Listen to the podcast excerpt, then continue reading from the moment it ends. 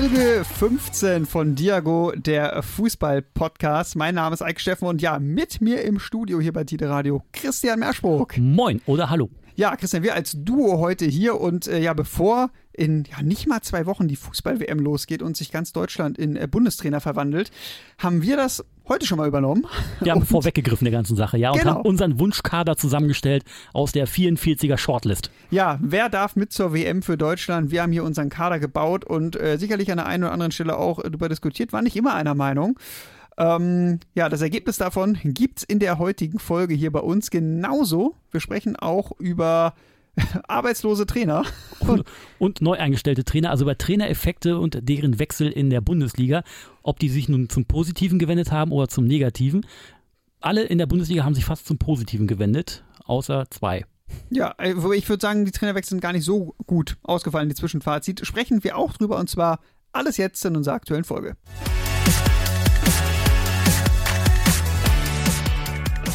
Ja, Christian, jetzt haben wir uns unsere äh, Pullover ausgezogen und sind äh, bereit für eine Fußball-WM in Katar, wo es ja dann auch etwas wärmer wird. So ein bisschen. Ja, äh, am äh, 20. November geht's ja los mit der WM. Das ist schon in einigen Tagen. Ich habe mal nachgerechnet. Ja, in 13 Tagen. Ähm, für Deutschland ja das erste Turnier seit 2004 ohne Jogi Löw im Trainerteam. Das ist echt kurios. Stattdessen haben wir halt Hansi Flick an der Seite, der ja vorab einen 55er Kader beziehungsweise eine Shortlist, obwohl das ist schon eine Longlist, muss man fast sagen, nominieren durfte, wo die Jungs dann immer schön in die Dopingproben rein mussten. Und ein Teil dieser Liste ist jetzt ja angeblich von der großen Zeitung mit den vier Buchstaben geleakt worden. Allerdings haben die nicht alle geschafft, sondern nur 44. Und wir von Diago, der Fußball-Podcast, beziehungsweise von Diago, die Fußballshow, wollen uns mal jetzt quasi unseren Wunschkader zusammenzimmern, den wir aus dieser Liste quasi rausziehen können und vielleicht noch um ein, zwei Personalien ergänzen, die vielleicht so keiner auf dem Zettel hat. Genau, und die äh, bereiten wir dann vor als äh, Mail und schicken das noch an Hansi. Ja. Dann kann er sich den Kader nämlich genauso zusammenbauen. Ähm, ja, äh, wir beginnen hinten im Tor, Christian. Ich glaube, das ist die einfachste äh, Personalie. Ähm, ja, Manuel Neuer ist seit äh, keine Ahnung wie vielen Jahren äh, Deutschlands unumstrittene Nummer eins. Ich glaube, seit der WM in Südafrika, ja.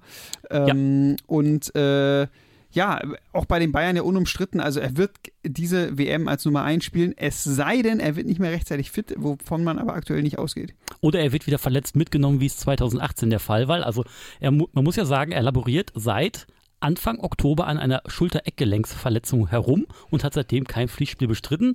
Vielleicht wird er an dem Wochenende gesetzt, eingesetzt, wo wir jetzt gerade vor aufzeichnen. Also vielleicht spielt er gegen Berlin, man weiß es aber nicht genau. Genau, wir zeichnen ja vor diesem äh, Spiel auf. Wir sind also noch in der äh, Woche vor dem, wie sagt man das? Vor der Veröffentlichung. So sind- ungefähr, genau. Wir sind Anfang November, genau. Aber ich würde mir eigentlich keine Sorgen machen, weil wir haben auf jeden Fall einen zweiten Weltklasse-Keeper in der Hinterhand, der auch eigentlich eine Nummer eins ist, und zwar Marc-André Ter Stegen. Also für die Einserposition haben wir eigentlich gar kein Problem, weil wir haben Manuel Neuer, wenn der nicht fit ist, dann geht er vielleicht die ersten ein, zwei Spiele auf die Bank und dann kommt das Stegen auf jeden Fall erstmal rein.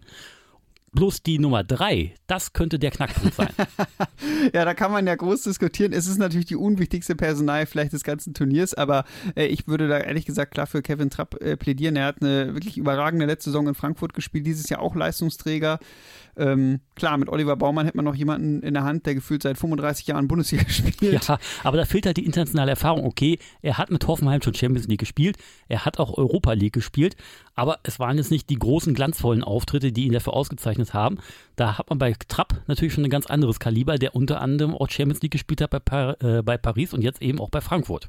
Klar, der auch natürlich innerhalb der Mannschaft ein großes Standing hat. Oliver Baumann aber auch schon, ich habe mal kurz geguckt, bei äh, über 400 Bundesligaspielen. Also Ja. ich denke, wenn der seine ganze Karriere in Deutschland zu Ende spielt, dann wird er bestimmt, könnte ich mir vorstellen, in so ein Ranking kommen, die Spieler mit den meisten Bundesliga-Einsätzen jemals. so, so Karl-Heinz Körbel, der hatte glaube ich irgendwas über 600 plus, 622 oder so. Ja, wäre vielleicht ein Ziel für Oliver Baumann, wenn er nicht im äh, WM-Kader steht, wovon, ja, wen nominieren wir denn jetzt? Also, Ja, Man Manuel Neuer und Marc-André Ter Stegen mache ich ja mal ein Häkchen dran, nehmen Ja. wir mit. und dann nehmen wir noch Kevin Trapp, oder? Dann sind wir eigentlich schon mit den drei Torhütern durch. Ja. Außer Hansi Flick nimmt tatsächlich vier Torhüter mit, was äh, quasi ein bisschen spekuliert wird, dass das auch eintreten könnte, der Fall. Aber dann haben wir vielleicht noch die Wahl auf Bernd Lehne oder Stefan Ortega Moreno, der bei äh, Man City ja nur Ersatztorhüter ist. Aber ich glaube, wenn, dann wird es wahrscheinlich eher auf die bequeme Art und Weise dann eben auf Oliver Baumann fallen. Wenn es vier werden sollten, aber wir gehen mal von dreien aus. Genau. Ähm, dann, äh, ja, Christian, wird es ein bisschen kniffliger in der Abwehr? Wollen wir innen oder außen anfangen? Äh, ich würde sagen, wir fangen innen an, weil Okay. wir da die, das höhere Potenzial haben und da mehr Crunch-Time haben. Crunch-Time haben ja. Ja, wir haben äh, doch relativ viel Auswahl, wenn man sich die Liste mal anschaut. Äh, ist natürlich so ein bisschen die Qualitätsfrage. Ich glaube, wer, ich fange mal an, wen ich auf jeden Fall mitnehmen würde. Du kannst mir widersprechen, wenn du es anders siehst, aber ist Antonio Rüdiger. Ähm, Der momentan Jahr- nur Ersatz ist bei. ja, ist bei Real nicht so nicht der Stammspieler, ähm, äh, aber natürlich bei Chelsea letztes Jahr stark und er hat bei Real ja auch schon seine Einsätze gehabt. Ist ja nicht, dass er irgendwie nur äh, in den letzten zehn Minuten immer reinkam. Er hat auch in der Liga schon äh, fünf von acht Spielen tatsächlich äh, 90 Minuten bestritten. Ähm, Wäre für mich trotzdem sogar Startelf-Spieler in der Nationalmannschaft. Ja, und er hat auch Leaderfunktion, also ist lang genug dabei, ist jetzt 28, 29 Jahre alt. Gestandene Personalie, die unter Löw immer mit dabei war, unter Flick immer mit dabei war. Also ja, den nehmen wir mit rein. Okay, wer wäre dein nächster Kandidat? Ähm, tatsächlich ein junger Kandidat und zwar Nico Schlotterbeck, also jung in Anführungszeichen, ne? aber er ist eben, hat bei Dortmund jetzt auch noch einen kleinen Sprung gemacht, ist ab und zu ein wenig fahrig in seinen Aktionen, ist dann auch so ein bisschen verleitet, mal ein bisschen zu viel zu machen, aber er kann auf jeden Fall hinterherrennen, er versucht auch Monstergrätschen rauszupolen, packt sie auch dann und äh, kriegt auch den Ball tatsächlich, also er hat auf jeden Fall ähm, Durchsetzungsvermögen, er hat, äh, ich glaube, ein bisschen Charme hat er auf jeden Fall auch mit dabei und er hat, er hat Moral, er gibt nicht auf. Also den würde ich auf jeden Fall auch mit dabei nehmen, hat einen guten linken Fuß, ist auch eine gute Spieleröffnung, hat von Hummels viel abgeguckt schon, würde ich auf jeden Fall mitnehmen. Ja, setze ich auch einen Haken dran. Wie gesagt, du hast gerade gesagt Linksfuß. Das ist für mich auch tatsächlich ein wichtiges Argument für ihn, weil wir, wir gehen mal von aus, dass äh, Flick in diesem 4-2-3 einspielen lässt. Das heißt, du hättest mit Rüdiger und Schlotterbeck dann möglicherweise schon das Innenverteidiger-Duo. Ähm, wen nehmen wir noch mit? Ich würde den Namen Niklas Süle reinwerfen, Ja, als sichere Bank. äh, weil, ja, er ist etwas schleppend beim BVB in die Saison gestartet, auch verletzungsbedingt ja. Ähm, aber Hansi Flicke dieses Jahr auch bei, auf ihn auf jeden Fall gesetzt in den Länderspielen. Und ähm, hat ja beim BVB jetzt zuletzt auch die Rolle des Rechtsverteidigers gespielt und gar nicht so schlecht. Richtig. Und Ähm, da haben wir wieder dieses Variable, was nicht nur Löw präferiert hat, sondern auch ein Hansi Flick. Also können wir den so für außen und innen quasi doppelt besetzen. Also hätten wir so eine, ein, ein Spieler mehr in der Abwehr quasi zur Verfügung, den man noch Ja. einplanen könnte. Dann bräuchten wir noch einen vierten Innenverteidiger. Da gibt es jetzt verschiedene Namen. Ich bin mal gespannt. Also es gibt ja unter anderem, es würde Jonathan Tah geben, vielleicht auch einen Robin Knoche, Robin Koch, Matthias Ginter ähm, oder auch äh, Armin Bella Kotschap oder ja, Mats Hummels, habe ich den gerade genannt? Was Nee, hast du noch nicht genannt. Ich habe ihn extra zum Schluss genannt. Ja, ich würde tatsächlich momentan auf Mats Hummels setzen, der sich auch dann beim Turnier auf die Bank setzen würde, also auch dann als vierter Innenverteidiger mit dabei wäre, aber auch äh, sehr viele Lieder, Liederqualitäten hat. Er ist ein Weltmeister von 2014, weiß auf jeden Fall, wie der Hase läuft bei so einem Turnier. Und man sieht es bei Dortmund aktuell in der Saison, wenn Hummels spielt, hat Dortmund gefühlt vier Gegentore gekriegt in 900 Minuten. Wenn er nicht auf dem Platz war, hat es immer gescheppert ohne Ende, weil irgendwie die Führung hinten fehlte. Ja, Flick macht da so ein bisschen Geheimnis drum. Meinst du, Hummels setzt sich so still auf die Bank? Also ist so sein Anspruch denn? Oder Ich glaube inzwischen, dass er so altersmilde ist, dass er sich auf die Bank setzen würde. Ja, es geht auch, wenn es um Vertragsverhandlungen geht, ob er noch ein Jahr dranhängt, zeigt er sich auch sehr entspannt, was die Lage anbetrifft. Also ich glaube, das könnte auch, wenn er jetzt den Vertrag nicht verlängert, glaube ich, könnte er auch aufhören oder macht vielleicht noch ein Jahr in den USA oder so. Also ich glaube, der ist da relativ entspannt, wenn er auch nur als Nummer vier als Innenverteidiger mitfahren würde. Ja, okay. Ich habe nämlich überlegt, ob nicht doch Amel Bella Kotschap noch eine Option wäre. Junger Innenverteidiger nach äh, Southampton gewechselt, dort sehr furios, positiv gemeint, gestartet. Ähm, bringt ja so, weil er nochmal ein anderes Element mitbringt, finde ich. Also ähnlich wie Rüdiger, doch diese Athletik, dieses Tempo, diese, diese Physis auch. Deswegen würde ich ah, vielleicht ihn auch ganz interessant finden. Ja, aber wenn Nico. Schlotterbeck dabei ist, haben wir halt zwei junge Innenverteidiger mit dabei. Und ich glaube nicht, dass Flick das eingehen wird, das Risiko. Ja, das wäre vielleicht tatsächlich ein Argument. Andererseits, wir reden über einen vierten Mann. Ja, ähm, klar, Mats Hummels, ähm, Oder Matthias Ginter. Bei Freiburg souveräne Saison gespielt bislang und kann auch als Rechtsverteidiger spielen. Also hätten wir wieder so einen variablen äh, Verteidiger, Hybriden da hinten drin stehen, der auch zur Not auf der 6 spielen kann. Also Dann lass uns, dann lass uns Hummels aufschreiben und Ginter. Wenn wir am Ende uns einer, wenn wir leider nicht genug, wenn wir an, an unserer Kontingentgrenze kommen, dann können wir noch einen rausstreichen. Dann wären wir bei fünf Innenverteidigern. Stimmt, Ginter habe ich gar nicht so richtig drüber nachgedacht, ähm, weil er natürlich auch irgendwie in Freiburg ist ja auch so ein äh, zurückhaltender Typ, der fällt mir gar nicht so wirklich auf. nee, ist ja Ähm, immer so, ne? ja. Egal wo er ist, ist immer auch Weltmeister 2014. Stimmt, ja. Außenverteidiger, auch ähm, äh, finde ich etwas, äh, ja, viel zu diskutierendes Thema. Ich meine, wir hatten jahrelang keinen Linksverteidiger. Ja, und jetzt, jetzt haben wir- wir mal drei. Jetzt haben wir drei und die sind alle nicht in Form. Ja, also am ehesten vielleicht noch Christian Günther, aber wenn wir ehrlich sind, äh, also ich hätte vor, vor einem Jahr gedacht oder vor einem halben Jahr vielleicht auch, David Raum wird äh, ziemlich sicher unser Linksverteidiger bei der WM. Hätte ich unterschrieben sofort, aber momentan ist er so ein bisschen abgetaucht. Ja, seit seinem Wechsel nach Leipzig, ne? 18 ja. Pflichtspiele, erst eine Torvorlage. Äh, zumindest der aktuelle Stand. Wenn er jetzt natürlich vor der WM noch äh, was draufpackt, werden wir sehen. Ähm, aber war in diesem Jahr bei allen acht Länderspielen dabei. Also unter Flick spielt er dann doch auch äh, eine wichtige Rolle. Für, also er hat jetzt nicht immer 90 Minuten gespielt, aber er war zumindest immer in der Nomin unter den Nominierten. Ähm, dazu, ja, klar, der andere, der uns davor das Turnier groß überrascht hat, Robin Gosens. Mhm. Äh, ja, der scheint jetzt ja sogar wechseln zu wollen im Winter, weil er eben bei Inter Mailand kaum auf Einsätze kommt. War aber auch verletzt zwischendurch. War verletzt, aber trotzdem kommt er links nicht wirklich in die, in die, in die Startelf rein. Und bei Gosens muss ich jetzt sagen, genauso wie auch bei Raum, die spielen natürlich auf der linken Position in der Fünferkette. Das ist dann auch nochmal ein bisschen was anderes. Das spricht aus meiner Sicht dann wieder für Christian Günther, ähm, der ja dieses Jahr, zumindest, letztes Jahr war es auch anders, aber dieses Jahr Linksverteidiger in der Viererkette spielt. Und äh, ja, denn ganz gut in das System von Flick passen würde. Ja, stimme ich zu, aber ihm fehlt der kongeniale Part auf seiner Seite, weil der harmoniert ja hervorragend mit Vincenzo Grifo, der ja bekanntlich Italiener ist und dementsprechend nicht für uns spielen darf, weil er schon Länderspiele bestritten hat für Italien und dementsprechend ja, würde ich tatsächlich eher wohl zu David Raum tendieren, wobei wahrscheinlich Christian Günther die bessere Wahl wäre. Aber wir nehmen zwei mit, oder? Von denen? Dann nehmen wir zwei mit, ja. ich glaube, zwei muss man schon mitnehmen. Ähm, Ach, schwierig. Sag nur mal zuerst. Ja, dann nehmen wir Raum und Günther mit. Gosens würdest du zu Hause lassen? Ja. Weil er noch nicht in Form ist. Hat zwar gegen Bayern gespielt, aber nein. Ach, okay. Ähm, bin ein bisschen hin und her gerissen, weil äh, Gosens auch von seiner Mentalität, finde ich, so ganz gut in die, in, ins Team passen würde. Ja, aber, stimmt, das ist Podolski-Art. Ne? Ja, aber von mir aus gut, dann lass uns äh, Raum und Günther nehmen. Ähm, rechte Seite äh, stellt sich das ein bisschen anders dar. Da haben wir nämlich irgendwie gar nicht so richtig Auswahl. Ja, aber da haben wir Tilo Kehrer. Ich sagte ja, wir haben nicht so richtig Auswahl. Ja, ja Tilo Kehrer ist ja seit äh, Sommer bei West Ham United ähm, und ist tatsächlich auch Stammspieler in der Premier League. Ähm, und bei Hansi Flick. Da, ja, spielt er teilweise auch, ne? Hat die meisten Spiele bestritten tatsächlich. Ach, okay. Und die meisten Minuten. Ja, äh, meistens spielt er bei West Ham als Innenverteidiger, hat auch schon hinten rechts ausgeholfen. Ich muss ehrlich gesagt sagen, ich bin von Kehrer nicht so wirklich überzeugt. Ähm, weiß nicht, ich finde, äh, ja, da fehlt mir irgendwie so ein bisschen was. Es gibt auch nicht so viele Alternativen, das ist das Problem. Benjamin Hendricks bei Leipzig jetzt immerhin äh, auch nicht so richtig da reingekommen bisher bei Leipzig, aber diese Saison, neunmal schon in der Startelf, hat anfangs noch ähm, teilweise auf der 6 gespielt oder halt auch rechts in der Fünferkette spielt er jetzt. Ähm, er spricht dann nicht so unbedingt für ihn, weil er vielleicht nicht in der Viererkette hinten rechts spielt. Aber mhm den finde ich gar nicht so schlecht. Und ich fand auch den Versuch von Flick mit Jonas Hofmann hinten rechts gar nicht schlecht. Ist natürlich die Frage, ob du das gegen Frankreich oder Brasilien machen würdest. Ja, ist eher schwierig, wobei Hofmann natürlich auch eher für die weiter offensiv gedachten Positionen in Frage kommen würde. Und wir hätten halt, wenn wir jetzt wirklich Ginter und ähm, Süle mitnehmen, hätten wir sowieso schon zwei Verteidiger, die er spielen könnten, wie damals auch ein Benedikt Hövedes und ein Skoda Musafi bei 2014, also mit vier mhm. Innenverteidigern gespielt haben.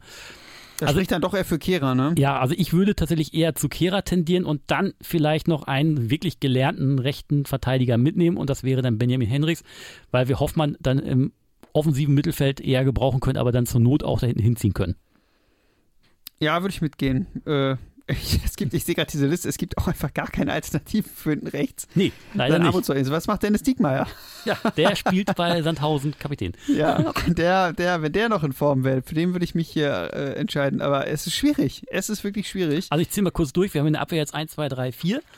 5, 6, 7, 8, 9 Kreuze gemacht. Damit neun Kreuze, drei Keeper, das ist okay. Sind wir zwölf. Ja. Hätten wir noch 14 Plätze zu vergeben. 14 Plätze zu vergeben. Okay, wir haben jetzt Mittelfeld und Sturm. So wird ja oft bei Nominierungen dann zusammengemischt. Wir haben das jetzt trotzdem mal geteilt.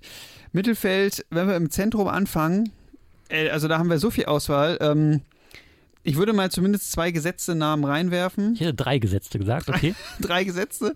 Äh, Josua Kimmich, Leon ja. Goretzka Ilkay Gündoğan. Ja, das wären die gesetzt. drei, die auf jeden Fall mit dabei sein müssen. Da kannst du schon mal Haken hintermachen. Also ich glaube, Kimmich und Kimmich ist auf jeden Fall auch Startelf-Spieler natürlich. Ja. Ähm, ist halt die Frage, wer so den Platz in dem 4-2-3-1 neben ihm denn einnimmt. Ne? Da käme Leon Goretzka natürlich in Frage, weil sie auch gut von den Bayern kennen. Goretzka bringt auch noch so eine gewisse Physis mit ins Spiel. Mhm. Andererseits, mir hat auch Ilkay Gündoğan in der Rolle gefallen. Ja, und der kann auch zu Noten Achter oder Zehner geben. Der kann dann auch in die Position weiter nach vorne rücken, beziehungsweise kann das auch ein bisschen offensiver interpretieren, als eben ein Josua Kimmich, obwohl der auch relativ viel mit nach vorne mitarbeitet und auch gerne am 16er laut und von da mal auch einen Abschluss macht. Ne? Aber, Aber die drei nehmen wir ja auf jeden Fall schon mal rein. Ja. da haben wir auf jeden Fall so die Zentrale schon mal gut besetzt. Wenn wir jetzt vom zentralen Mittelfeld, also eher so von Sechser, Achtern reden, ne? Mhm. Ist ja die Frage, ähm, ich finde, Maximilian Arnold wäre noch ein Kandidat, wo ich sage, der bringt auch noch viel Erfahrung mit. Und kann äh, hervorragende Standards schießen. Ja, Also der ist Ex-Spezialist, okay, bringt einem nichts, wenn er auf der Bank sitzt. Das aber, äh, er ist halt wirklich ein gestandener Spieler bei ähm, Wolfsburg. Meckert eigentlich, hat nur ganz so leicht Kritik geäußert, mal, dass er nicht nominiert worden ist. Aber der ist wirklich eine Bank. Also den kann man auf jeden Fall da reinschmeißen, war ja auch beim Olympischen Turnier mit dabei. Würde ich tatsächlich dann als vierten Mann für die Zentrale schon mal mitnehmen, also wenn es um die Sechserposition geht. Alternativ hätten wir vielleicht noch Julian Weigel im Angebot, weil da denke ich so ein bisschen dran, gegen wen hat die Nationalmannschaft am ehesten Probleme? Gegen diese tiefstehenden Gegner und Weigel mit seinen Verlagerungspässen wäre da vielleicht auch nochmal ein anderer Spielertyp, aber in Gladbach natürlich auch mit sehr wechselhaften Auftritten. Ähm, aber du tendierst eher zu Arnold, sehe ich. Ich würde tatsächlich eher zu Arnold tendieren. Vor Dann allem nehmen wir mal die vier. Ja, würde ich auch so unterschreiben, erstmal, dass wir die vier nehmen. Wollen wir auf die Zehnerposition vorrücken, Können wir gerne machen, die ja. hinter den Spitzen spielt? Ich glaube, da haben wir auf jeden Fall Thomas Müller, wenn er fit ist. Der ist ja momentan auch so ein bisschen hinten dran, wurde ja von Julian Nagelsmann bei Bayern auch geschont und saß dann eben mit seinem Bruder auf der Tribüne. Ne? aber, aber- Müller ist für mich gesetzt. Aber ist Zwischenraumspieler, er bewegt sich zwischen den Welten sozusagen, also müssen wir auf jeden Fall eigentlich mitnehmen. Den äh, müssen wir für diese Zehnerposition auf, ja, auf jeden Fall einplanen.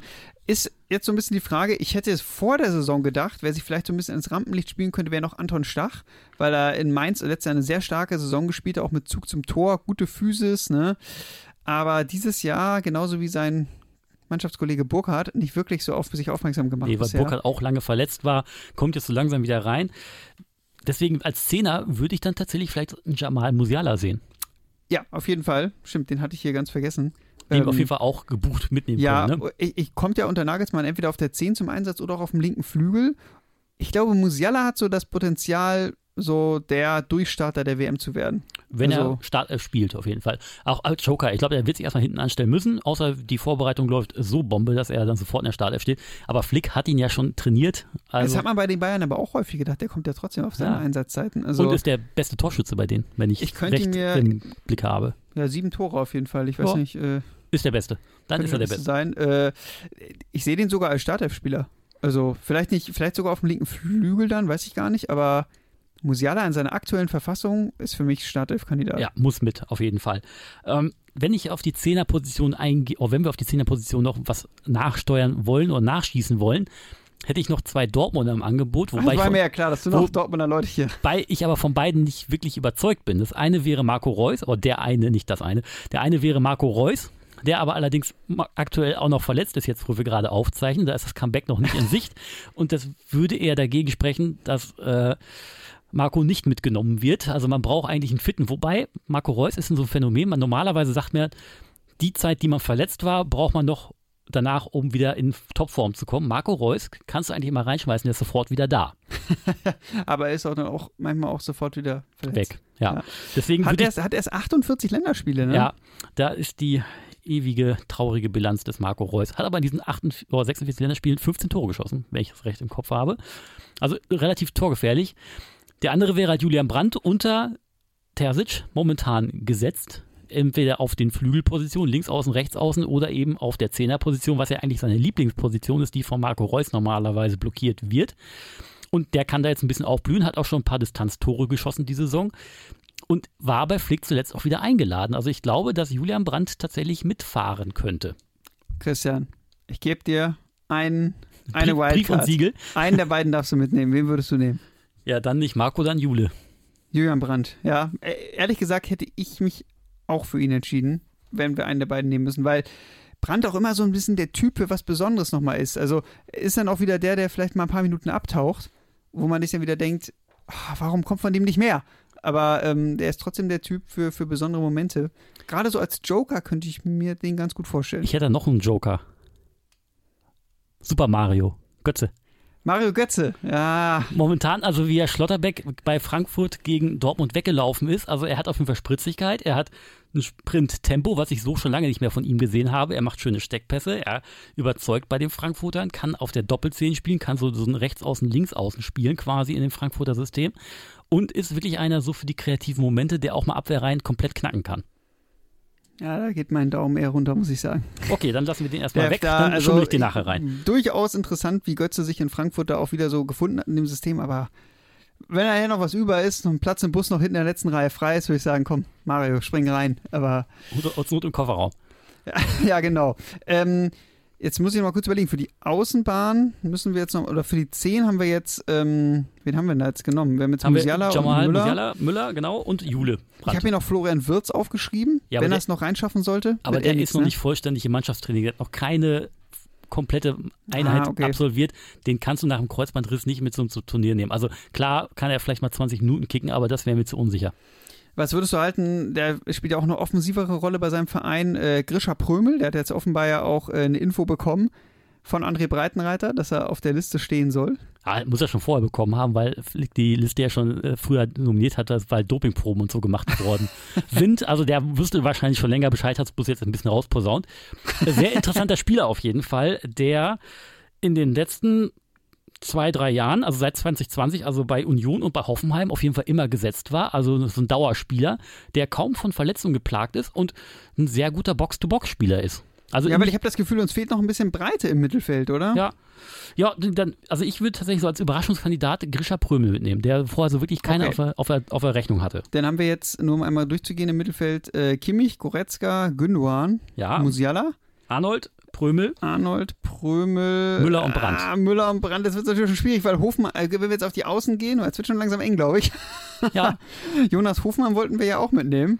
wobei der noch nicht klar ist, ob der wieder mit dabei ist. Ne? Der soll mit dabei sein. Ich würde ihn sehr gerne mitnehmen, weil er für mich einfach eine gute Option für einen Rechtsverteidiger ist. Wenn du halt gegen die, die ja, Den nehmen wir verletzt mit. Den Den nehmen wir nehmen wir auf jeden Fall mit. Der wird auch wieder fit sein. Dann für die Flügel, Christian. Für die Flügel in diesem 4-2-3-1. Kommen wir, glaube ich, um zwei Bayern-Spieler nicht rum. Das sind Serge Gnabry und Leroy Sané. Ja, ist eigentlich schon eingetütet. Ne? Gnabry auch in der Nationalmannschaft einfach überragend. 20 Tore in 36 Spielen. Ähm, die sollten wir beide mitnehmen. Ich merke, du zählst gerade durch. Ja, Ich- wir haben schon elf Mittelfeldspieler. Oh, ja, das sind dann auch die letzten beiden, die wir noch da drauf packen. Oder ist das zu viel? Nö, wir lassen die erstmal dabei. Also wir haben ja noch Optionen. Wir haben jetzt gerade, wir haben ja drei Torhüter, äh, neun Verteidiger, sind wir schon bei zwölf, plus die, wir haben noch drei freie Plätze gerade zu vergeben. Wir haben jetzt nur noch drei freie Plätze. Das reicht aber nicht. Weil jetzt kommt ja noch der Sturm. Jetzt kommt ja eigentlich die größte Diskussion. Wen nehmen wir denn davon mit? Ähm, Ja, die ersten drei nehmen wir. Ich, auf der Liste, nur damit Ja. ihr wisst, wer die ersten drei sind. Timo Werner, Kai Havertz und Karim Adeyemi. Ich weiß nicht, was Adeyemi aktuell dazu äh, befähigt, Nationalspieler zu sein, aber Mm, nix. Aber äh, wird wahrscheinlich aufgrund seiner Sch- Schnelligkeit und seiner Dribblings mitgenommen ah, werden. nur noch drei, Christian. Jetzt wird's eng. Also ja, Timo wir, Werner wir und Kai einfach. Havertz sind wir uns einig. Ja. Es ist ja die Frage, Aber, Mittelstürmer oder nicht noch? ja, aber nee, wir nehmen Havertz mit, weil der auch mit seiner Körpergröße von 1,90 Meter äh, auch ein Kopfballungeheuer ist und einen guten Abschluss hat, einen guten linken Huf. Und ich habe mal geguckt, äh, acht seiner letzten 18 Tore hat Havertz per Kopf gemacht. Also Ah. hätten wir einen Zielspieler, der auch technisch begabt ist, das ist quasi so ein Peter Crouch in Deutsch. Okay, ich merke, ich merke, du bist von dem Projekt Havertz als Mittelstürmer begeistert. Also Nehmen wir auf jeden Fall mit. keinen, äh, okay, wir haben Havertz und Werner. Das heißt, ein Platz ist jetzt noch frei. Das zerstört jetzt hier meine Gedanken, was ich hier äh, mir vorhatte äh, für den Sturm. Aber Timo Werner ist heute verletzt bei Leipzig ausgewechselt worden nach, also jetzt, wo wir aufzeichnen, am Mittwoch am Champions League, äh, am sechsten Gruppenspieltag zeichnen wir auf, bevor es rauskommt und ist tatsächlich nach 15 oder 18 Minuten verletzt rausgegangen. Könnte nochmal auf der Kippe sein, wenn es ganz schlecht läuft. Ah, das ist, das ist schwierig jetzt. Aber also, die Frage ist Timo, ja, ja. Wir, haben, wir haben zwei richtige Mittelstürmer, bullige Mittelstürmer. Lukas Metscher und Niklas Füllkrug. Würdest du einen davon mitnehmen? Ja, das ist natürlich wieder die Krux, ne? Also Metscher war schon dabei, war bei den Auftritten, die er gezeigt hat, allerdings nicht so überzeugt im Herrenbereich auf Nationalmannschaftsebene. In der U21 hat er dagegen sehr gut gespielt, wo er dann halt gegen Gleichaltrige unterwegs war. Ich weiß jetzt nicht, wie es aussieht, wenn er gegen so einen, sagen wir mal, Virgil van Dijk spielen müsste, wenn es soweit kommen würde. Deswegen ist das ein bisschen kritisch. Genauso aber auch bei Niklas Füllkrug, der eher dann auch schon Erfahrung hat auf Nationalmannschaftsebene, aber Mhm. allerdings nur bis U20, also nur Jugend und danach war der nie international vertreten. Ist also eine ganz schwierige Kiste, was wir mit Lücke machen. Also ich Aber ihn bester Knipser der Bundesliga momentan. das ja, also in so einem Bremer Konstrukt, was man nicht so genau auseinander schlü- schlüsseln kann, diffusieren kann. also müssen wir aber- Duxch auch noch mitnehmen. Ja, nee, nee, nee, nee, nee, nee das nicht. Äh, aber wäre Dortmund, wär. Dortmund der Junge, wäre okay. nee, ähm, ich glaube, dass dann wirklich der Matcher mitkommt. So als bulliger, kantiger Stürmer, der dann aber eher kaum eingesetzt wird, weil Timo Werner vor den Chancen tot macht. Ja, ich würde, ich würde tatsächlich, ich würde Füllkrug mitnehmen. Ich, ich glaube, ich würde den Matcher zu Hause lassen. Ich, ich weiß nicht. Einfach aufgrund der, ja okay, einfach aufgrund der Form, ne? Weil Matcher hat, glaube ich, jetzt drei Tore gemacht. Ja, aber ich glaube, äh, Füllkrug hat gerade so ein bisschen das Momentum auf seiner Seite. Ja. Ich glaube, das ist für so Mittelstürmer gar nicht unwichtig. Ähm, und ich bin mal so frei, Christian. Ich würde hier, ich, irgendeinen müssen wir streichen, weil ich will Yusufa Mokoko mitnehmen. Willst du? Ja, weil ich finde, ich, du bist Dortmund-Fan, du musst das äh, viel besser beurteilen können. Ich finde, dass er in, der, in, dieser Saison eine riesige Entwicklung genommen hat. Und er ist dieser Knipser, dieser Mittelstürmer, der hat, der hat Zug zum Tor, der sucht den Abschluss, der liegt nicht nochmal quer, der haut das Ding drauf und äh, ich, ich finde es total erfrischend. Ich glaube, er ist aber bester Vorlagengeber bei den Dortmundern. ja, gut, weil er vielleicht geschossen hat, ist er an Pfosten. Nee, nee, also er liegt auch tatsächlich quer, das stimmt schon. Er, er durfte jetzt Erfahrung sammeln in der U21, er durfte Erfahrung sammeln in der U19, jedes Mal, als er schon irgendwie vier Jahre jünger war, gefühlt. Also er weiß auf jeden Fall, sich gegen stärkere und größere Konkurrenten durchzusetzen. Das stimmt auf jeden Fall. Hat natürlich auf jeden Fall jede Menge internationale Erfahrung durch die U-Mannschaften, ne? Und jetzt in der Champions League auf jeden Fall. Und weiß, wie man Schalke zerlegt. ja, gut, Schalke ist, glaube ich, bei der WM, lass mich kurz nachgucken, äh, nicht, nicht, dabei. Aber dann ziehen wir nochmal, ich gehe mal 1, 2, 3 Torhüter, haben wir auf jeden Fall. 1, 2, 3, 4, 5, 6, 7, 8, 9, ja, wir sind auf jeden Fall, also die Verteidiger und Torhüter sind klar, da sind wir jetzt auf jeden Fall bei 12 Spielern, Mittelfeld, 13, 14, 15, 16, 17, 18, 19, 20, 1, 2, 3, 3, 4, 5, 6, ja, wir müssen dann einstreichen, dann ist wohl Maximilian Arnold doch weg. Ich würde, glaube ich, eher Grisha Prömel streichen, weil Arnold, so also für die Sechserposition haben wir ja wirklich schon vier Leute mitnehmen. Ja, okay. Kimmich, Goretzka, Gündogan und. Obwohl Prömel eher so ein achter Verbindungsspieler ist. Ja, okay, dann streichen wir wieder Prömel und nehmen Mukoko mit. Ja.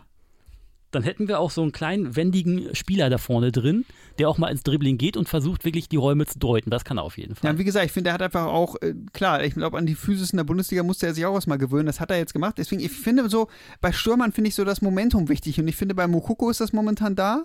Und bei, äh, vielleicht nicht ganz so doll wie bei Füllkrug, aber bei Füllkrug auch. Und ich weiß gar nicht, vielleicht ist mit Füllkrug auch Quatsch. Ich weiß, nicht, ich weiß nicht, was der noch kann, aber ich finde, er ist jetzt auch nicht so der, der, der Typ, der nur angeköpft wird oder angeschossen wird und dann geht er rein. Der, der Füllkrug ist jetzt auch nicht ganz unfähig mit dem nee, Ball. Nee, der arbeitet auf jeden Fall schon. Ne? Also zwar nicht auf internationalem Niveau. Wäre jetzt aber, aber, auch nicht zwingend Startelf-Spieler bei mir, muss ich sagen. Also, nee, das nicht. Also wird an Harvards und Werner erstmal nicht vorbeikommen. Also er wäre dann so die Option 20 Minuten vor Schluss, genau wie Mokoko.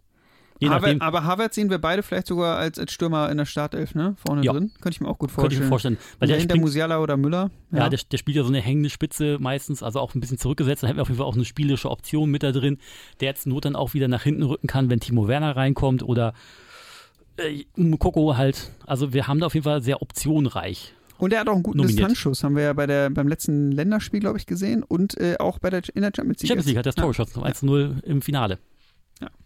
Ja. Deswegen. Also, äh, steht der Kader. Unser Kader steht, die WM kann kommen.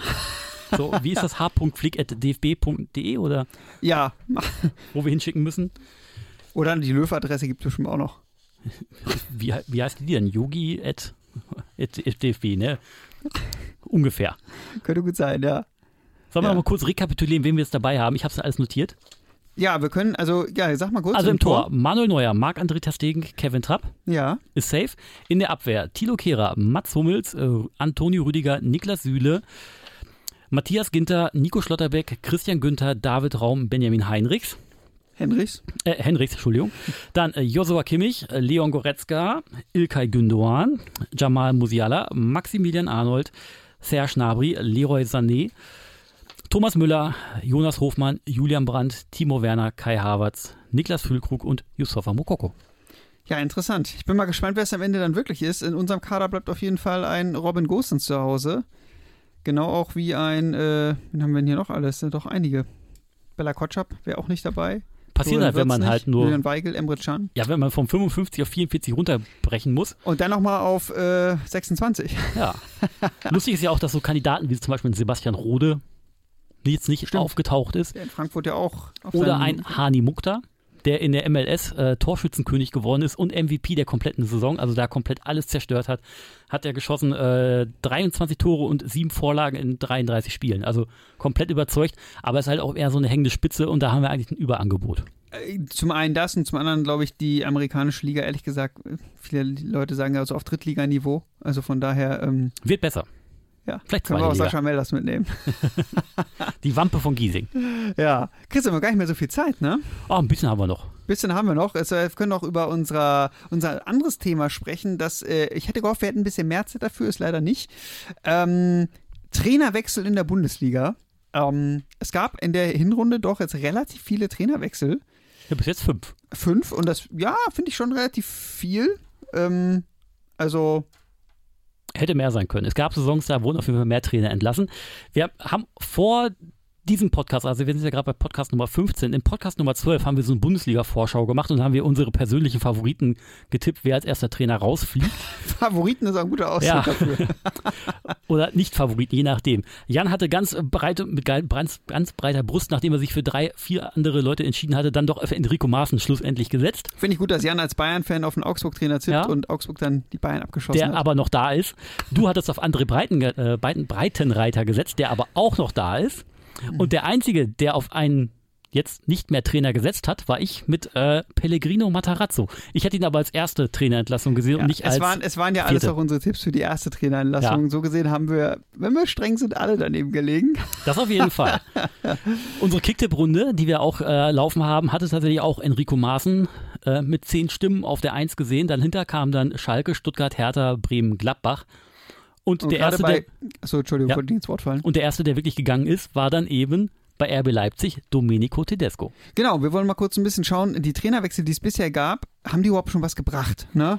Äh, du hast gesagt, genau, äh, Domenico Tedesco ähm, musste bereits nach sieben äh, Pflichtspielen äh, RB Leipzig verlassen. Ähm, das war auch schon so ein kleiner Fehlstart. In der Bundesliga nur ein Sieg aus fünf Spielen. Ne?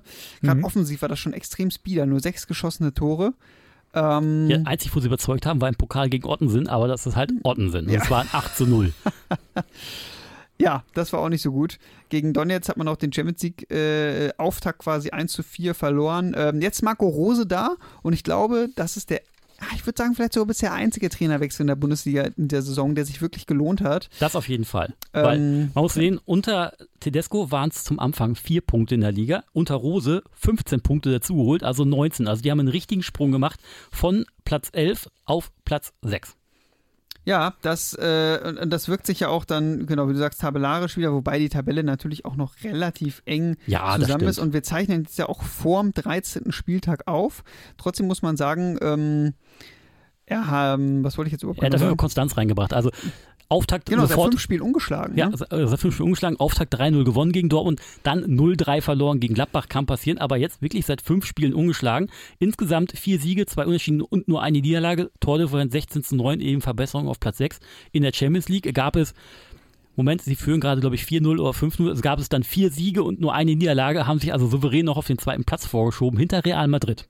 Sie haben 4 zu 0 gewonnen, um das kurz Ah, okay. Das hatte ich jetzt gerade nicht auf dem Schirm, ich habe Äh, auf die Aufzeichnung geguckt. Taktisch natürlich auch interessant, äh, Rose setzt auf eine Viererkette, also auf so ein 4-2-3-1 oder 4-4-2. Ähm, außer jetzt zuletzt gegen Leverkusen, da gab es dieses 3-4-3, das es ja auch unter Tedesco vorher gab. Ähm, und ja, ich glaube, Roses Aufgabe, also der Kader ist ja gut. Es geht so ein bisschen darum, die Transfers, die wir teilweise auch nicht so richtig verstehen konnten im Sommer, dass, dass, dass das zu einem Korsett wird, ne? dass die Mannschaft funktioniert, dass ein David Raum natürlich auch end- endlich wieder vielleicht mal in seine Funktion reinkommt. Ähm, und ich finde, man bei Leipzig wirkt es kompakter alles. Ähm, ich hätte eigentlich gedacht, so vom Gefühl, dass es unter Rose ein bisschen mehr diesen RB-Fußball gibt, aber RB hat sogar fast 60% Ballbesitz. Ja, also er hat auf jeden Fall das System an die Spieler angepasst, die da sind.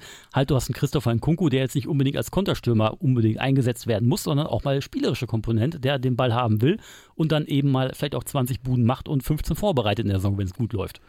Ja. Und das musste halt irgendwie wieder eingefangen werden, dieses, äh, dieses Spielerische auf jeden Fall. Und der Tedesco, der hat sich auch beschwert von wegen, dass er nur zwei Testspiele gehabt hat in der Vorbereitung und alle gefühlt alle Nationalspieler erst zwei Tage vor dem ersten Spieltag wieder da waren. Also er hatte auf eine sehr widrige Vorbereitung auf jeden Fall, muss man Das sagen. ist, glaube ich, aber so oft das Problem, wenn du Ja, Trainer eines Top-Teams bist mit vielen internationalen Spielern. Lass uns mal kurz zum nächsten Verein kommen, der VfL Bochum, ne? Mhm. Da musste Thomas Reis gehen, das ist übrigens auch kurios. Thomas Reis wird beim Bundesliga-Letzten entlassen, weil man ihm den Klassenerhalt nicht mehr zutraut, ist jetzt aber neuer Trainer beim Bundesliga-Letzten, weil man mit ihm hofft, den Klassenerhalt zu schaffen. Das ist wirklich sehr kurios. Das Problem war aber bei Thomas Reis und dem VfL Bochum, dass er irgendwie so den Rückhalt in der Kabine verloren hat. Also die Spieler waren nicht mehr ganz so auf seiner Seite. Er hatte denen ja auch kein äh, striktes Offensivkonzept verpasst, nachdem sie irgendwelche Abläufe machen sollten, sondern hatte äh, denen die Freiheiten vorne gelassen, dass sie sich ein bisschen austoben können. Das Problem war jetzt, was man so im Endeffekt nach dann vollziehen konnte tatsächlich, dass dieses offene, dieses freie, den Neuzugängen nicht so ganz gepasst hat. Die brauchten halt so wirklich Strukturen, in denen sie arbeiten konnten. Und das hat ihnen halt gefehlt und das hat man auch am Ende gesehen, dass die wirklich in der Offensive nur vier Tore aufs Brett gebracht haben bei 18 Gegentoren. Also vorne hat es geha gehapert, weil die Abläufe nicht passten. Die haben teilweise gut mitgespielt, aber auch dann schön teilweise richtig einen auf den Äumel bekommen, wie beim 7-0 gegen die Bayern. Wobei da waren ja auch ein paar unglückliche Auftritte der, der Bochumer bei, wo man auch hätte mehr Punkte holen können. Ne? Ja, das stimmt. Ähm, trotzdem, ich glaube, du sagst, Thomas Reis ein bisschen den Rückhalt in der Kabine verloren. Ich glaube, im ganzen Verein hatte er so ein bisschen den Rückhalt verloren, auch mit seinem Schalke-Flirt und äh, den Vertragsverhandlungen, die er erstmal von seiner Seite aus wohl auch zur Seite geschoben hatte. Also, ähm, ich glaube, da hat sich so, da ist so vieles zusammengekommen. Dennoch der sportliche Misserfolg. Ja, und jetzt eben Thomas Letsch, der neue Trainer an der Seitenlinie. Der war vielleicht vorher auch nicht so bei auf der Kante hatte, dass der vielleicht mal doch in der Bundesliga trainiert war. Ich ja, musste den Namen erstmal googeln. Ja, ich war auch so. Irgendwo habe ich das schon mal gelesen, von wegen erfolgreiche Trainer im Ausland. Und er war ja eben in Holland aktiv und da auch schon relativ lange. Äh, ja, und ähm, in Leipzig ähm, hatte einen schwierigen Auftakt. Ne? Direkt in Leipzig ging es los. Da hat man dann auch direkt 0 zu 4 verloren. Also, was willst du da auch? Also, es ist schwierig. Äh, da brauchst du dann auch ein bisschen Matchglück, um da irgendwas zu holen. Aber ähm, man hat äh, in, äh, Nee, Bochum hat mir auch verloren. Genau, Bochum und Wolfsburg jetzt eben auch deutlich verloren. Trotzdem, man ist halt nicht mehr letzter in der Tabelle. Ne? Man nee. hat ja trotzdem gepunktet. Weil man eben dann zu Hause die Punkte geholt hat. Unter anderem eben gegen Frankfurt 3-0 gewonnen und gegen Union Berlin, gegen den, Tab den, Tabellenführer zu dem Zeitpunkt und jetzt auch immer noch Tabellenführer 2 zu 1, womit auch wirklich keiner so wirklich gerechnet hatte, weil alle dachten, Union macht das effektiv und fiedelt das so runter, aber nein, sie haben es geschafft. Und im Pokal tatsächlich eine Runde weitergekommen gegen den aufstrebenden Drittligisten äh, Sportvereinigung. Tabellenführer, ja. Spielvereinigung, nicht Sportvereinigung, Spielvereinigung. Elversberg auf jeden Fall, die in der ersten Runde ja Leverkusen mit 4 zu 3 rausgeschmissen haben. Also ist Bochum auf jeden Fall schon mal eine Stufe besser als Leverkusen. ja, schon kurios finde ich, dass sie gegen Stuttgart und Wolfsburg, also gegen Teams auch eher von unten, gut, Wolfsburg hat sich da ein bisschen rausgearbeitet, aber eher von unten äh, eben denn doch deutlich verliert, aber gegen Teams wie Frankfurt und Union, die ja auch ja. eigentlich äh, gut drauf sind, äh, da eben die, die Dreier holt. Ähm, ich bin trotzdem skeptisch, ehrlich gesagt, ob das mit dem Klassenerhalt funktioniert, weil ähm, sehe ich auch die noch Kaderqualität so. ist ja nicht wirklich besser und man ist eigentlich Abstiegskandidat Nummer eins. Ich bin da ein bisschen skeptisch, ob das funktioniert man muss jetzt noch die, die letzten Spiele hier in die, in die Winterpause sich retten. Vielleicht kann, hat Letsch schon auch genügend Zeit, sein, sein System einzutrainieren, wo es auch wirklich um Arbeit gegen den Ball geht, Umschaltmomente. Da kann man vielleicht eklig werden und vielleicht ja. hat man dann ein bisschen das Momentum wieder zur Saison. Und er kann auf jeden Fall auch ein bisschen taktische Ausrichtung und ein bisschen Flexibilität reinbringen in den Kader. Ne? Weil vorher war es ja unter Reis vorwiegend das 4-2-3-1 und Letsch hat in den Spielen, wo er jetzt da war, 5-3-2, 4-2-3-1, 4-3-3 und 4-1-4-1 gespielt. Also wirklich komplett diffuse Systeme, um die Gegner vielleicht zu verwirren oder die eigene Mannschaft, je nachdem, wie Ja, ich glaube, vielleicht sucht er auch noch so ein bisschen nach seinem System. Christian, ich glaube, wir haben nicht mehr so viel Zeit. Oh doch, wir haben noch vier, fünf Minütchen. Vier haben Minuten, wir noch, ja, aber es sind auch äh, große Vereine, über die wir jetzt reden. Bayer Leverkusen, ne? Ähm, ein, äh, ein Weltstar, ehemaliger Weltstar als Trainer, äh, jetzt Xabi Alonso. Ähm, ja, äh, Gerardo Seoane musste als dritter Trainer nämlich in der Bundesliga ähm, die Trainerbank äh, verlassen. Ähm, ging, wie du genau eben schon gesagt hast, sehr unglücklich los gegen Elversberg, dieses Pokal aus. Und dann gab es ja auch also Leverkusen eine katastrophale Saison bisher, auch äh, trotz äh, dem Trainerwechsel. Äh, vier Niederlagen aus den ersten fünf äh, Spielen, dann äh, in der Champions League noch diese Niederlage gegen Porto, die dann Ceoana auch seinen Job gekostet hat. Vorher hat man auch die anderen Spiele gegen Brügge und Atletico jeweils verloren, auch ohne ein Tor zu schießen. Nee, 2-0 wurde Atletico besiegt. Ah gut, aber 0-1 gegen Brügge ja verloren, ja. ne? Ach stimmt, 2 hat man ja gewonnen bei Atletico, ja. Und dann hat Xabi Alonso eine Mannschaft übernommen, wo ich ehrlich gesagt mir nicht sicher bin, ob dieser Trainerwechsel, es ist ein spannender Trainerwechsel, aber für mich eher einer, den man im Sommer vornimmt. Ja. Und nicht, keiner, nicht eine Mannschaft, die, glaube ich, nicht so richtig verstanden hat, wo sie in der Tabelle steht. Ähm, und die ehrlich gesagt ziemlich große Probleme mit sich rumschleppt. Ja, also, und momentan kein Selbstvertrauen hat, also da ist jeder mit sich selber beschäftigt. Da siehst du schon einfach, dass Lukas Radetzky eklatante Fehler macht, dass ihm einfach so ein Ball durch die Hände rutscht. Also normalerweise ist das die Frohnatur in Person. Jetzt nach Interviews hörst du kein, Tor, äh, kein Wort von dem, der geht einfach vorbei und der ist wirklich mit, komplett mit sich alleine beschäftigt. Und weil die alle mit sich alleine beschäftigt sind, können die sich nicht gegenseitig aus dem Sumpf rausziehen, weil die immer weiter tiefer versinken, weil die alle versuchen, irgendwie selber da rauszukommen. Ja, jeder sucht so seine Form und ich finde, ja. es gibt da nicht so eine Führungsachse in dieser Mannschaft. Also die gibt es, äh, vielleicht kann ja. man sagen Radetzky vielleicht. Radetzky bringt aber auch sportlich nicht so gute Leistungen und dann, glaube ich, ist es schwierig, diese Führungsrolle zu spielen. Ansonsten wäre es dann noch Robert Andrich oder vielleicht so ein Demir bei. Andrich vielleicht noch, Demir bei spielt nicht so viel. Ja, Andrich alleine ist dann, finde ich, auch schwierig. Und dann hast du vorne einen Schick drin, der letztens fast Torschützkönig geworden ist. Und der nicht wirklich jetzt auf die Kette bekommt, wo es ja. intern wohl auch Kritik gibt von Mitspielern, dass er defensiv zu wenig machen würde. Also ich finde, da, da fehlt definitiv eine Achse und da muss man sich vielleicht ein bisschen Erfahrung im Winter dazu. Und Robin Gosens wird ja als ja, Kandidat gehandelt. Wäre vielleicht so ein Mentalitätstyp, und der mit seiner Art passen würde. Und wir müssen sagen, bislang Trainereffekt nicht gezündet. Sie haben es doch gerade noch so in die Europa League geschafft, aber ansonsten unter Seoane gab es fünf Punkte, unter Alonso vier in der Liga. Also da ja. ein Punkt weniger. Da wartet auf jeden Fall sehr viel Arbeit auf, auf Alonso einfach. Also die Mannschaft, zum Teil, da spielen sich ja gegen Wolfsburg viele Chancen, aber sind dann einfach zu ineffektiv. Ich glaube, dass da einfach die, einfach die Erfahrung auch in diesen Situationen fehlt und die Mannschaft vielleicht auch ein bisschen zu jung ist. Dass man da vielleicht im Winter vielleicht den einen oder anderen erfahrenen Recken bräuchte. Ja, machen wir es kurz. Schalke hat jetzt Thomas Reis an der Angel. Der muss auf jeden Fall alles auf links krempeln, hat aber einen qualitativen Kader, der nicht für die erste Liga reicht, sondern eher für die zweite. Sagt der Dortmund-Fan. Aber ja. ich glaube, ja. Rufen Schröder ist weg, sie haben keinen Sportmanager, es wird jetzt ganz harte Zeiten, also das, das wird eine Höllenfahrt, die er vor sich hat. Rufen Schröder ja eine, eine Top-Zweitligamannschaft zusammengestellt. Ja. Man muss aber sagen, Bundesliga, Trainerposition falsch besetzt. Ich würde auch ehrlich sagen, Torwartposition falsch besetzt. Mit Yoshida, den Abwehrchef, falsch besetzt. Und äh, vorne im Sturm Polter, Karaman, Terodde. Ich würde mal sagen, ist also. Zweite Liga ist das? Okay. Ja, also so, so viel er wie er vorher gut gemacht hat, so viel ist jetzt irgendwie auch schiefgelaufen. Klar, alles schwierig mit keinem Budget und kein Geld, aber äh, eine Mannschaft, ein Verein wie Köln hatte auch kein Geld und äh, kriegen es trotzdem hin. Also ähm, ich glaube, da, das ist schon sehr ärgerlich. Man hat im Winter vielleicht die Möglichkeit, was zu korrigieren. Ich würde es mir wünschen für Schalke, dass sie drin bleiben, aber aktuell ähm, finde ich das sehr schwierig. Und Stuttgart, die haben noch keinen neuen Cheftrainer, ne? Nee, die haben bis jetzt Michael Wimmer, über den man vielleicht auch noch ein bisschen reden könnte. Also wir sind jetzt gleich wirklich an der Grenze. Wir können ja sagen, also jetzt hier bei Tide ist jetzt gerade Schluss. Also wir gehen langsam so ins Outro rein. Und wer den Rest hören möchte, wie wir über Stuttgart reden, der muss dann, dann äh, zu einem großen Anbieter wechseln, der bei Barcelona auf dem Trikot steht. Beziehungsweise auf andere Podcast-Plattformen. Genau, überall, wo es Podcasts gibt, da hört ihr ab jetzt die Fortsetzung. Genau. Und dementsprechend gehen wir jetzt noch kurz auf Stuttgart ein. Da ist ja meine Trainerentlassung äh, tatsächlich vollzogen worden mit Pellegrino Matarazzo, den ich als ersten gesehen habe, der dann gehen müsste. Ist er nicht erst als Vierter gegangen.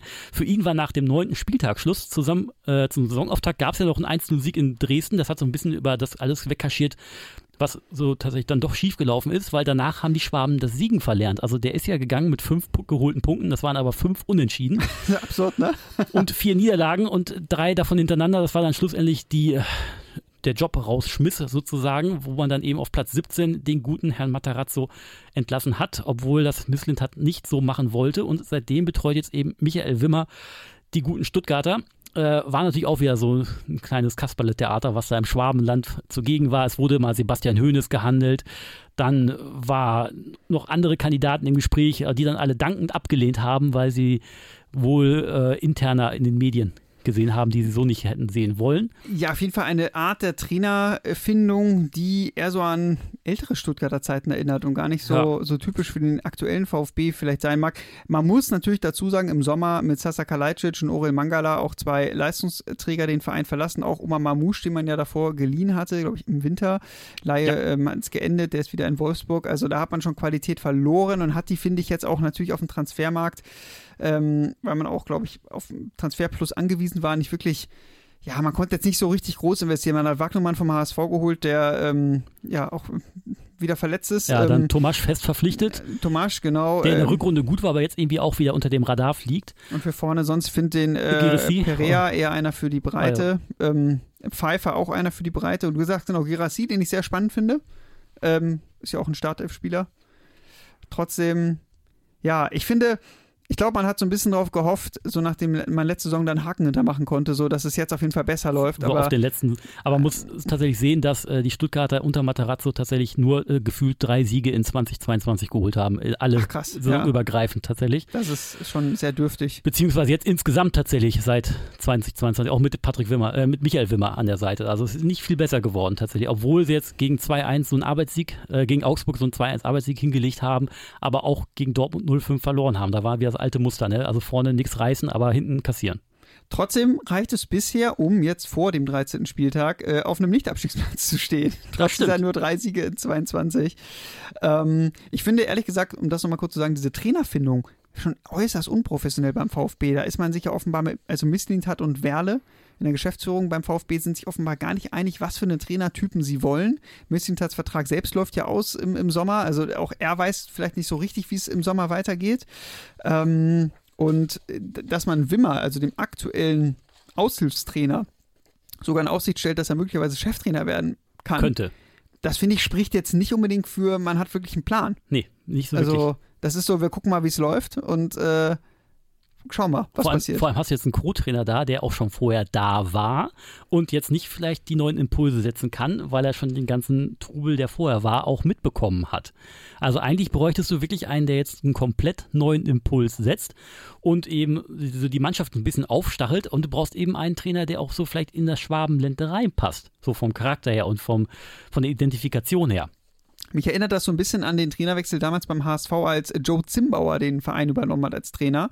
Und von Dietmar Beiersdorfer hieß es, er ist Trainer bis auf weiteres. Also Ja. ohne, dass man genau wusste, ist er jetzt die Interimslösung oder nicht, weil hinter den Kulissen eben an Thomas Tuchel gearbeitet wurde und man mit Zimbauer möglichst lange Zeit gewinnen wollte und ähm, am Ende fast abgestiegen ist, wenn man nicht Bruno Labbadia sechs Spieltage vor Schluss geholt hätte. Ja, der schöne Bruno hat's gerissen. Das wäre einer wieder für Stuttgart vielleicht. Wäre einer für Stuttgart und wäre auch einer für Schalke, wo er ja offenbar abgesagt haben soll. Ähm, offenbar, ich glaube, ging auch so um die Co-Trainer-Debatte da. Ja, die bei Schalke ja doch das. Ja. Äh, Aber ich bin mal gespannt, ob wir den dieses Jahr noch in der Bundesliga sehen. Ich bin ein riesen Labadia-Fan und würde mir ehrlich gesagt wünschen, dass er wieder irgendwo auf der Trainerbank landet. Ähm, bin sehr gespannt, Christian. Ich auch.